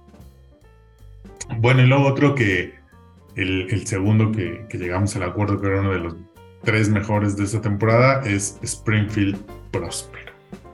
O March tiene problemas con el juego. Algo que también me gusta y que no hemos dicho es, por ejemplo, como de eh, cuando Homero empieza a fregar a Marsh, ¿no? Así como de, ay, es que seguro estás enojada porque tú te opusiste. No, yo estaba de acuerdo. Ah, Marsh, todos sabemos que tú siempre llevas la contra de todo y no sé qué, ¿no? Eh, y también el chiste de Homero, así de cuando está repartiendo él, o sea, cuando él es la casa en, la mesa de 21, y es como de, ay, bueno, ya se acabó mi turno y todos, vámonos, ¿no? Así como, ay, otra vez la casa pierde. Entonces, ese chiste también es, es muy bueno. Y, y, sí, o sea, justo como que la, la, la, ausencia de Marsh siempre da como para, para risa y, y como para reflexionar, ¿no? O sea, como desde que Marsh pierda a Maggie temporadas antes, ¿no? Cuando Marsh se va a Rancho Relax, hasta ahorita en donde acaban así atrás del colchón con una escopeta, así como, es que el coco. Entonces, o sea, a mí eso me gusta mucho, como el cómo nada más quitas tantito a Marsh, ¿no? Como de ese contexto, por la razón que sea, y se cae como casa de naipes. Sí, cierto, o sea, es como de las pocas veces que March deja de estar con la familia, es como, no, no puede ser el sostén, es la, la, base de todo lo que funciona en esa familia y que hace que tenga cordura. A pesar de que Lisa tenga como bastantes eh, ideas de que esto no deberíamos de hacerlo, ¿no? O, bueno, incluso pues eh, ya en algún otro episodio, ¿no? Cuando el abuelo se queda a cargo y finalmente pues no es más que manipulado por los niños y él, bueno, pasan ahí unas cosas. Eh, Sí, ese también es cuando, cuando dices eso de que ella sí estuvo de acuerdo y que re, dice, no, yo, yo me acuerdo y entonces Homero está como súper mamado y todo y cada uno tiene como un estereotipo desde la mente de Homero, ¿no? Desde la mente de Homero como ubica a todos y, y March está así como con el, con el mazo, ¿no? Y este, y bueno, ¿no? Como, como es que Homero ve a todos y siempre a, a March desde, desde la inconformidad, ¿no? Desde esto no podría ser así. Incluso creo que bastante cínicos, ¿no? Creo que el, alcalde dice, bueno, pues sí me voy a quedar y voy a seguir este, desfalcando a la ciudad y cometiendo fraude a través de la burocracia, ¿no? Entonces como de, ok, sí, ahí están los Simpsons adelantándose a su época. Sí, efectivamente. Y luego la cosa también chistosa que se encuentra los cinco centavos o no sé cuánto era ya en el casino March y dice, ay, lo voy a llevar a objetos perdidos, ¿no? Pero dice, bueno, pues una jugadita aquí en la máquina de, esas que le... Bueno, ahora ya no le jalas, ahora le, le, le picas. Las. Además, yo me identifico porque yo también pierdo el autocontrol, o sea, no con esas maquinitas, pero sí de pronto con ciertos videojuegos te vas, te vas, te trabas y estás ya horas y dices, ¿no? O sea, tu vida ya se perdió, a Bart casi se lo come un caballo, o sea, no hiciste el disfraz de Lisa, ¿no? no calificaste lo que tenías que calificar y entonces, pero sí, sí, sí, o sea, eso también creo, ¿no? Como que humaniza a Marsh más allá de esta figura bidimensional de la mamá que, y de la esposa. Sí, y luego al, final otra vez con ese tono de, bueno, no te tomes tanto esto en serio, que ya sale en el casino y, y Homero le va diciendo, ay, ¿te acuerdas cuando no sé qué? Pero eso no es nada, que tienes problemas con el juego, ¿no? Y te acuerdas cuando yo hice no sé qué, pero no es nada, porque tú tienes problemas con el juego, ¿no? Entonces, bueno, pues ahí está el, este episodio de Springfield Próspero. Y bueno, pues como les decíamos hace rato, quizá uno de los mejores episodios de esta temporada y de muchas temporadas de Los Simpson, uno de los episodios más icónicos por, por diferentes razones, es Lisa contra Stacy Malibu. Sí, o sea, yo sé que, por ejemplo, en esta época 2022 ya no es realmente como tan ¿cómo decirlo? ¿No? Como que no va tan a, contracorriente. O sea, de hecho, ahorita yo creo que un poco ya se convirtió en, el mensaje mainstream, o sea, que Disney ya vio que ahí estaba la cuestión, de, ¿no? Como de la, nueva mina de oro, explotar como este mensaje de, confianza y de este, desafiar este tipo de estereotipos misóginos y sexistas.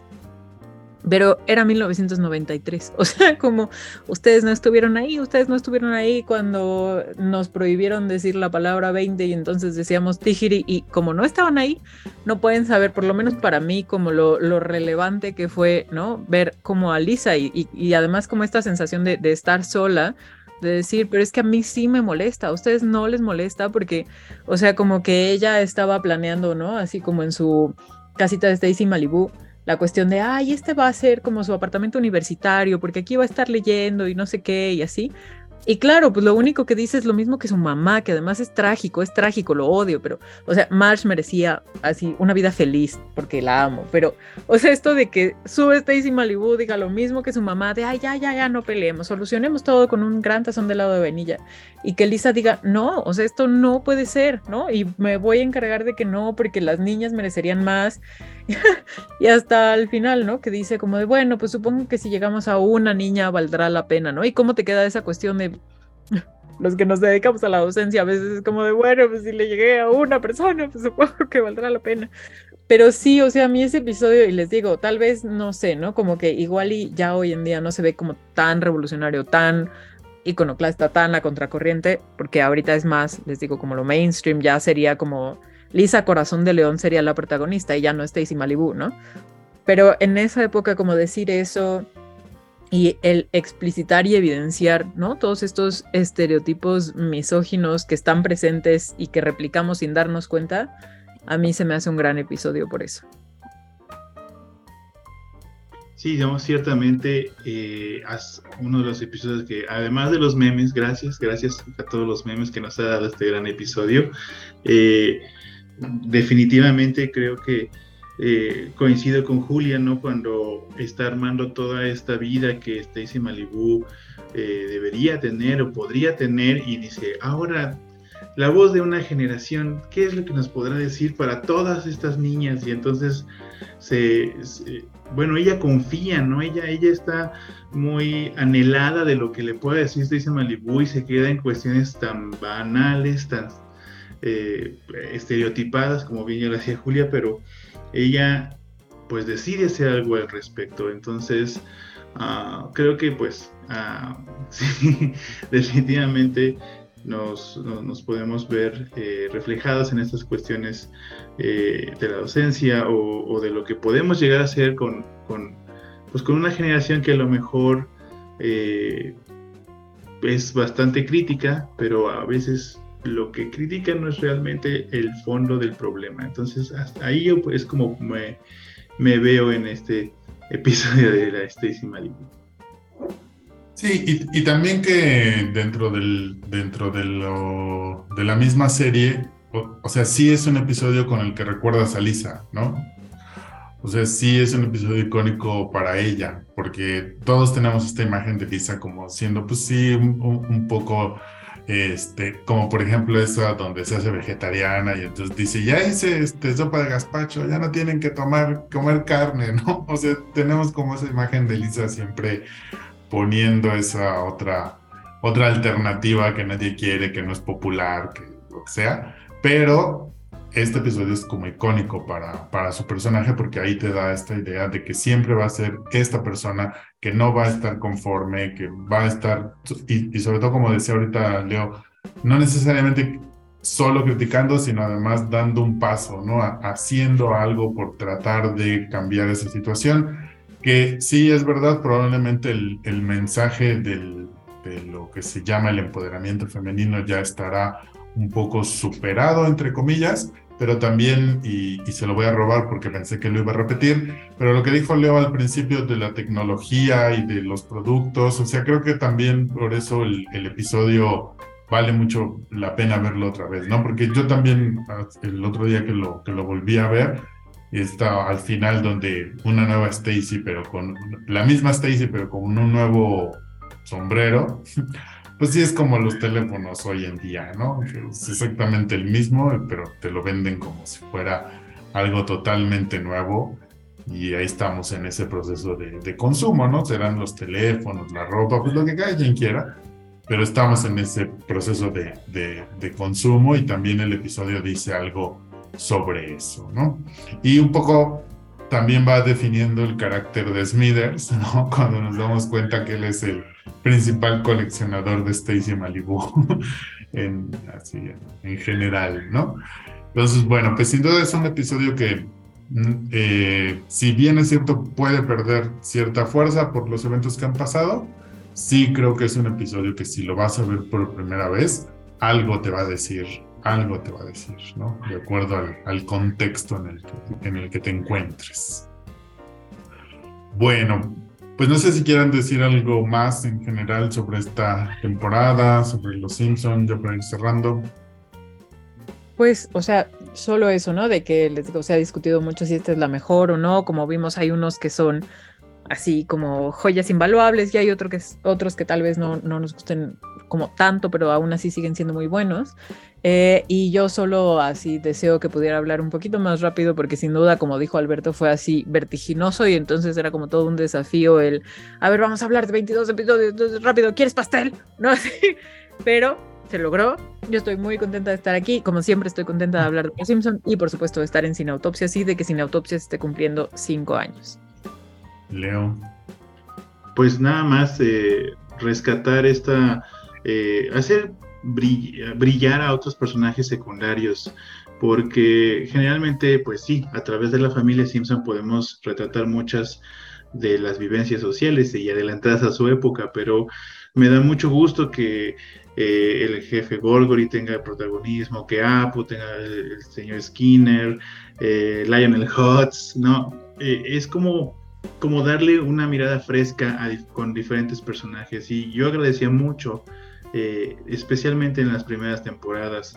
Eh, lamentaba yo mucho que el saxofonista, ¿no? el que fue como el guía para Lisa, no fuera recurrente, porque se veía que era un personaje que, del que podíamos esperar muchas cosas. Entonces, eh, agradezco mucho esa temporada esto. Y pues nada, larga vida sin autopsias. Esperamos ver a Julia más seguido por acá. Muy bien. Pues los Simpson, amigos, amigas, son la Iliada y la Odisea del siglo XX. Así que por favor no se pierdan ninguna de sus primeras temporadas y sobre todo esta quinta temporada que usamos de pretexto para celebrar nuestro quinto aniversario. Eh, cuéntenos cuáles son sus episodios favoritos de esta quinta temporada en Facebook, Twitter e Instagram. Ahí nos encuentran como Sin Autopsias y recuerden que eh, ustedes están viendo este episodio en YouTube o lo están oyendo en Spotify, iBox o Apple Podcast o también Google Podcast también o quizá lo estén escuchando ahí. Y pues agradecerles que nos hayan acompañado durante estos cinco años de, esta, de esta aventura. Agradecerte por supuesto a ti, Le Muñoz, por haber aceptado iniciar esta aventura conmigo allá por el 2017 agradecerle. En, en, esta ocasión, pues nos está faltando Lázaro Moreno, porque él se fue a Hollywood a probar suerte y entonces anda por allá ya ganando en dólares, se olvidó de nosotros. Pero por supuesto también le agradecemos mucho porque sin su trabajo, sin autopsias, no habría sido posible. Y bueno, pues a nombre de todos los fans antiguos y ahora ya sumándose al, al equipo de, de Sin Autopsias, muchas gracias también a ti, Leo, por, por seguirnos, por apoyarnos y por ahora ser parte de este equipo. Muchas gracias a todos que nos vieron, que nos escucharon y nos vemos y nos escuchamos en la siguiente autopsia. Hasta entonces.